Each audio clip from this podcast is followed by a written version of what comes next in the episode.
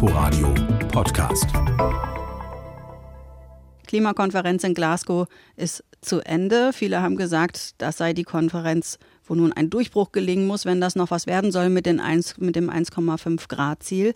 Zudem haben sich die Staaten zumindest deutlicher bekannt als beim Pariser Klimaabkommen und ähm, mit der Abkehr äh, von der Kohleverstromung ist zum ersten Mal eine konkrete Klimaschutzmaßnahme benannt. Außerdem haben die beiden größten Treibhausgasproduzenten China und die USA überraschend eine verstärkte Zusammenarbeit verkündet. Das klingt erstmal gut, aber der Passus zur Subventionierung von Kohlestrom, der ist am Ende von China und äh, Indien abgeschwächt worden.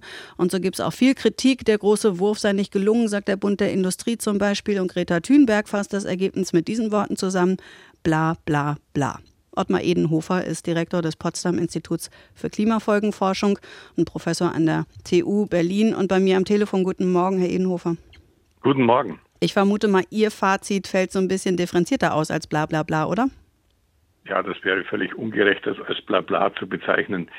Denn zunächst mal sind diese internationalen Klimakonferenzen notwendig und es ist zumindest erreicht worden, dass jetzt in der Abschlusserklärung gesagt worden ist, dass man zwar nicht sich von der Kohleverstromung verabschiedet, aber dass man sie runterfährt.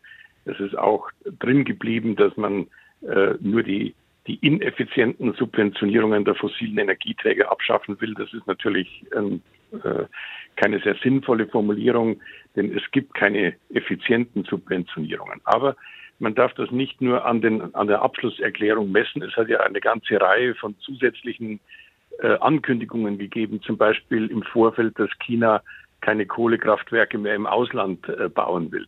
Immerhin haben sich auch Länder wie Indonesien, Vietnam und Südkorea dazu verpflichtet, mittelfristig äh, aus der Kohle auszusteigen. Das sind zumindest Signale, die für die weiteren Verhandlungen und auch äh, für die weitere internationale Klimapolitik sehr wichtig sind. Mhm, trotzdem mm, war Alok Sharma, der Präsident der Klimakonferenz, am Ende äh, fast den Tränen nahe, weil die Formulierungen dann eben so abgeschwächt wurden, hat dann aber gesagt, er denke, dass man das 1,5 Grad Ziel in Reichweite gehalten hat. Sehen Sie das auch so und ist in Reichweite halten tatsächlich ein Erfolg?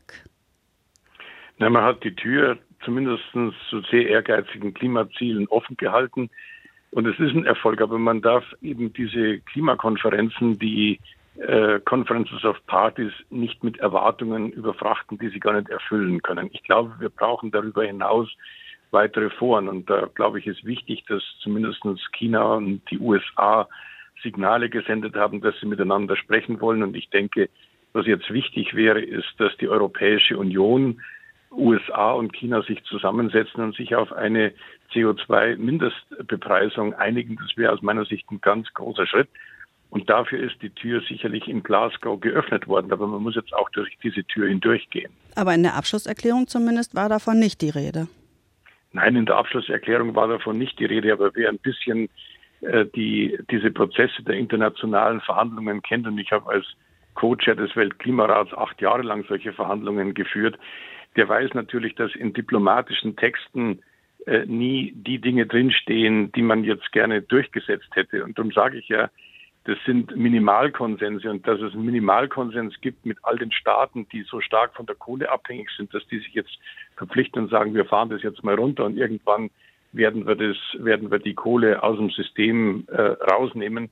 Das ist schon ein wichtiger Schritt, aber ich glaube, es ist eben wichtig zu verstehen, dass man nicht alle Hoffnungen auf diese großen internationalen Klimakonferenzen legen muss, sondern man muss genauso schauen auf die verschiedenen Initiativen. Zum Beispiel hat die Asiatische Entwicklungsbank vor kurzem einen Vorschlag vorgelegt, wie man Kohlekraftwerke aufkaufen könnte und stilllegen könnte. Und ich glaube, diese Foren sind ungeheuer wichtig, dass zwischen diesen Klimakonferenzen solche bilateralen und trilateralen Initiativen vorankommen. Ja, und dann richten sich die Augen ja auch auf die nationalen Regierungen, weil es ja darum geht, dann die Absichtserklärung in konkrete Maßnahmen zu gießen. Da guckt man dann in Deutschland auf die sich bildende Ampelkoalition, die sich da in einigen Punkten nicht einig ist. Also was muss diese nächste Regierung in Ihren Augen unbedingt umsetzen? Die nächste Regierung, die äh, muss im Grunde genommen zwei große Dinge zustande bringen. Also die muss auf europäischer Ebene diesen zweiten Emissionshandel einführen. Ich halte das für absolut zentral oder das zumindest unterstützen, dass er eingeführt wird. Sie muss den nationalen Emissionshandel, den wir für Verkehr und Gebäude haben, fit machen, damit im Verkehrsbereich und im Gebäudebereich die Emissionen äh, sinken können.